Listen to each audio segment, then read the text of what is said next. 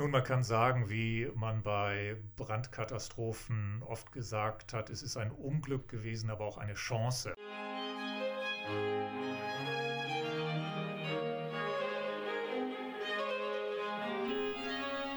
Zum 300. Geburtstag von Fürst Ab Martin Gerbert gibt es nicht nur eine Sonderausstellung im Freiburger Augustinermuseum, sondern auch einen Podcast. Herzlich willkommen zu Happy Birthday Martin Gerbert. Mein Name ist Tabea Kraus und mir gegenüber sitzt Guido Linke, Kurator der Ausstellung Der Schatz der Mönche Leben und Forschen im Kloster St. Blasien. Wir trinken zusammen Tannenzäpfle, hören Barockmusik und stöbern in der Klosterbibliothek. Viel Spaß beim Zuhören.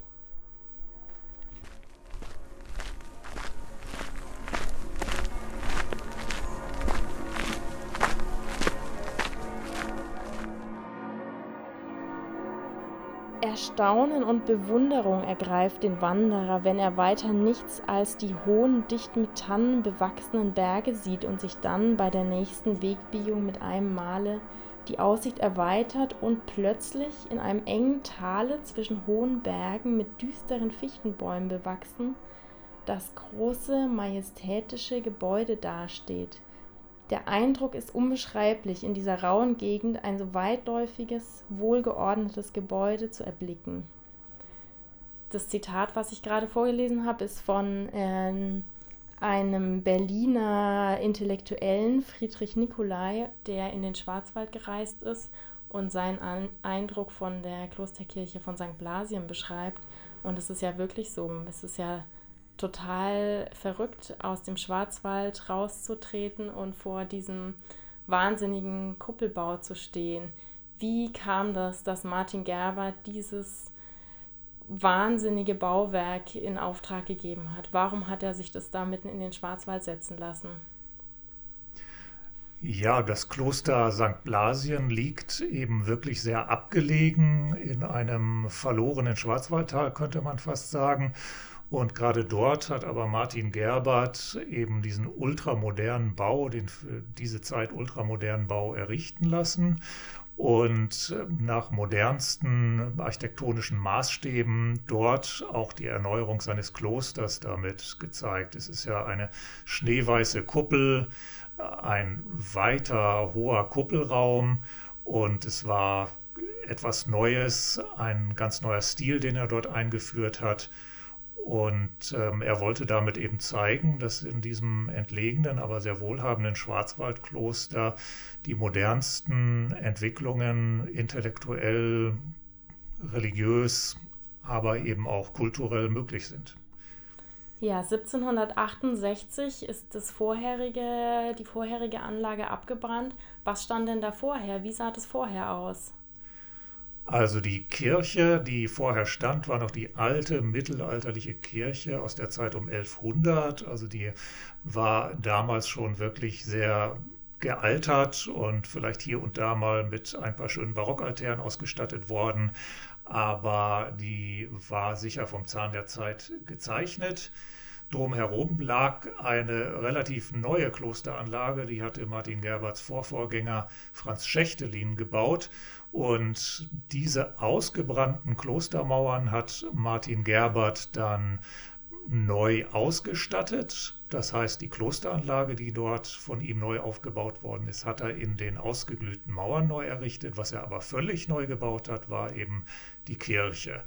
Und statt einer traditionellen katholischen Kirche mit einem Langhaus und einem Querhaus und einem Chor hat er eben etwas ganz Innovatives gemacht, nämlich eine Rotunde, eine Kuppelkirche. Ja, und dazu hat er sich extra einen Architekten äh, geholt, den Dix nach oder Dies nach. Ähm, wie ist er auf den gekommen und hat er sich mit anderen Bauten da schon verdient gemacht, dass man dachte, ah ja, den wollen wir jetzt unbedingt für, für diesen Bau haben? Ja, tatsächlich ist ähm, Disnar oder Dinar, wir wissen nicht, wie er sich ausgesprochen hat. In unserer Gegend hat man sich ja Dixnar gesagt. Ähm, ist ein Architekt, der aus Paris gekommen war, also aus dem Zentrum der künstlerischen Entwicklung, gebürtig aus Südfrankreich, aus Nîmes. Und er hatte sich in deutschen Landen schon seinen Ruf gemacht Er hat für die Dammstiftskirche von Bad Buchau am Federsee zum Beispiel einen Neubau errichtet. Er war im Dienste der Fürstenberger Fürsten, die in Donaueschingen, also gar nicht weit von St. Blasien saßen. Und er hat dann parallel und im Anschluss für den Kurfürsten von Trier in Koblenz gebaut, also prominente deutsche kirchliche und weltliche Auftraggeber, die ihn hinzugezogen haben. Er hat aber immer darauf geachtet, sich auch in Paris bei den besten Architekten seiner Zeit zurückzuversichern, ist also dann mit seinen vorläufigen Entwürfen nach Paris gereist, hat das alles abchecken lassen von den Star-Architekten der Zeit und ist dann wieder nach Deutschland gesagt, also die Kollegin in Paris sagt, ich sollte nochmal das und das ändern. Und so ähm, ist Martin Gerbert eben vielleicht durch Vermittlung ähm, von befreundeten Bischöfen oder Äbten auf ihn gekommen und hatte sicher auch eigene Ideen. Denn Martin Gerbert war auch weit gereist. Er kannte Paris, er kannte Rom und hat da sicher auch seine Vorbilder beigetragen. Ja, ähm, Sie haben es gerade gesagt, er hat dann auch nochmal Veränderungen veranlasst. Ursprünglich war der Bau ja so geplant, man sieht es auf äh, so Entwurfszeichnungen, dass da noch zwei Türme seitlich äh, von der Kuppel gedacht waren. Die wurden nicht ausgeführt. Warum? Nun, tatsächlich, die Entwürfe, die wir auch in der Ausstellung haben, zeigen eine Doppelturmfassade. Und man muss sagen, das äh, wäre vielleicht ganz ansehnlich gewesen, aber irgendwie auch traditioneller. So kennen wir Kirchen durch die Jahrhunderte hindurch. Und dadurch, dass man die Türme nicht vollendet hat oder gar nicht ausgebaut hat, ist wirklich das Beherrschende des Baus, diese Kuppel, auch von außen, auch wenn man von dem Platz aus blickt, man sieht diese große Rotunde. Und das war vielleicht auch der Grund, dass man gesagt hat, wir verzichten auf diese Türme, ähm, weil wir statt der traditionellen Doppelturmfassade wirklich die Rotunde, diesen Kuppelbau ins Zentrum rücken wollen. Und wie haben dann die Zeitgenossen darauf reagiert? Also wie muss man sich das vorstellen? Was haben die St. Blasianer dazu gesagt, was ihnen da vor die Nase gesetzt wurde?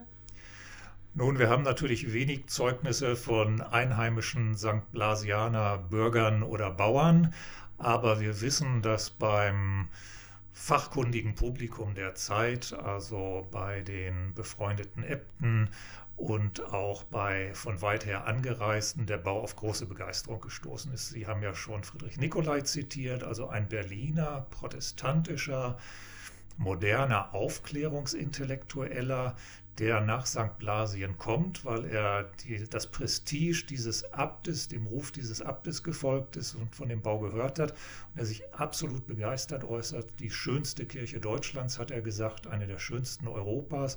Und so haben auch alle anderen Besucher, Durchreisenden immer wieder gesagt, das ist wirklich ein neues Konzept des katholischen Kirchenbaus, diese Rotunde das war eben nicht mehr der Barock mit seinem Prunk und seiner Überfülle. Es war natürlich ein monumentaler Bau, es ist ein Riesenbau, aber in der Dekoration schlicht, erhaben, hell, weiß und insofern Zeichen einer neuen Zeit, eines neuen Stils, des Klassizismus, aber auch eines neuen Gottesverständnisses. Und man spricht dann immer von der edlen Simplizität, also der edlen Einfachheit. Wir sind ja im Klassizismus in der Zeit, in der Winkelmann ah. die Griechen als Vorbild genannt halt. Das heißt, man wollte nicht mehr diesen überladenen Barockstil, sondern etwas Erhabenes, Monumentales, aber Einfaches und Ruhiges. Und das hat nun ausgerechnet in einem traditionellen katholischen Kloster im entlegenen Schwarzwald Martin Gerbert als einer der ersten im deutschen Sprachraum so realisiert. Ja, es gab doch auch Zeitgenossen, die gesagt haben, er hätte sich damit selbst ein Porträt geschaffen. Also ist eigentlich ein Spiegel seiner selbst von Martin Gerbert. Kann man das so stehen lassen, dass man den, dass er in seinem Bau so Charaktereigenschaften verwirklicht, die ihn auch selbst charakterisieren? Ja, absolut. Dieser Begriff Simplizität, den ich genannt habe, der wird sowohl auf den Bau angewandt, als auch auf Martin Gerbert selbst. Er sagt von sich in Französisch, was ja die Modesprache der damaligen Zeit war, La simplicité est mon propre caractère. Also Einfachheit ist mein Charakter. Und alle, die ihn besucht haben, auch Menschen, die vielleicht im katholischen Klosterleben nicht so nahe stand wie Friedrich Nicolai, haben immer wieder betont, dass er zwar als Fürstabt natürlich eine politische und religiöse Größe ist, dass er aber sehr zugewandt ist, offen den Menschen auf Augenhöhe begegnet, ein gutes Gespräch führt, dass er nicht bigott wirkt. Und obwohl wir in einer Zeit sind, in der die katholische Kirche und besonders die Klöster, die Mönche sehr kritisch gesehen werden, ist ja die Zeit Voltaires, der aufklärerischen Kritik an der katholischen Kirche, er persönlich schafft es, die Brücke zu schlagen, auch zu denen, die also einem religiösen Leben fernstehen, aufgrund seiner persönlichen Bescheidenheit und seiner großen Intellektualität, die immer wieder die Menschen wohl von seiner Person überzeugt hat. Jetzt war das ja so, dass der Bau total schnell fertig war. 1768 war der Brand. 1781 war es eigentlich schon vollendet, aber geweiht wurde es erst zwei Jahre später. Wie kam das dazu? Ja, das hat er ganz bewusst so gemacht, denn 1783 war das 800-jährige Gründungsjubiläum von St. Blasien. Zumindest wenn man dem traditionellen Gründungsdatum Glauben schenkt, also 983 soll das gewesen sein. Und es gab in der Zeit Martin Gerberts einen Streit, ob dieses Gründungsdatum stimmt. Und umso mehr war es ihm daran gelegen, mit so einem runden Weihejubiläum zu verdeutlichen, wir greifen hier die Tradition auf unseres 800-jährigen Klosters. Und deswegen hat er also noch ein bisschen zugewartet.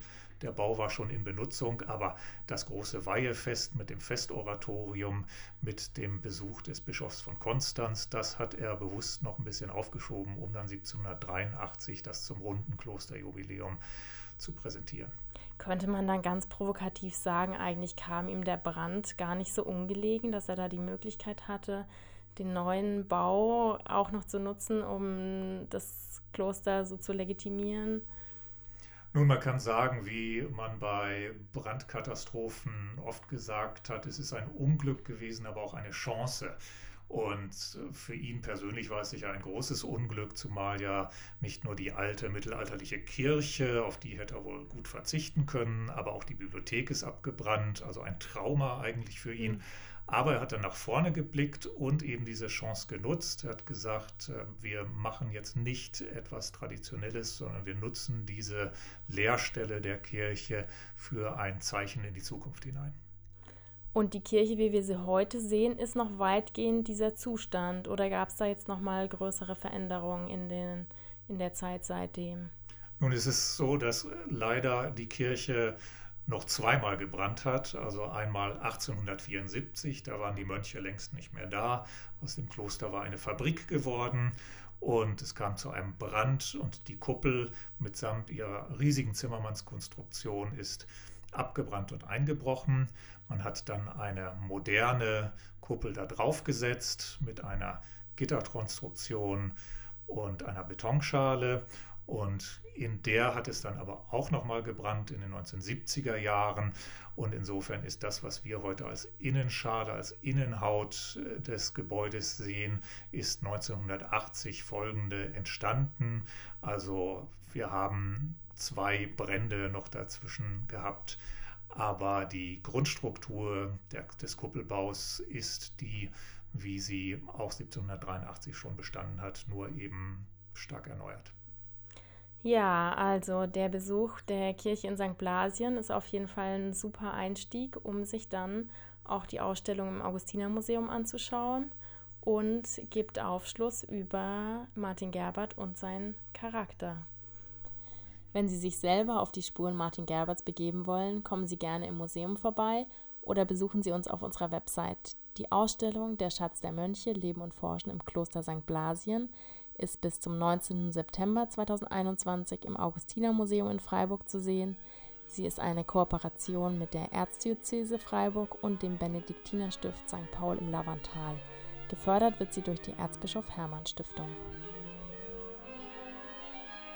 Wir freuen uns über Ihre Kommentare und Fragen per Mail oder über Social Media. Alle Infos dazu gibt's in den Show Notes.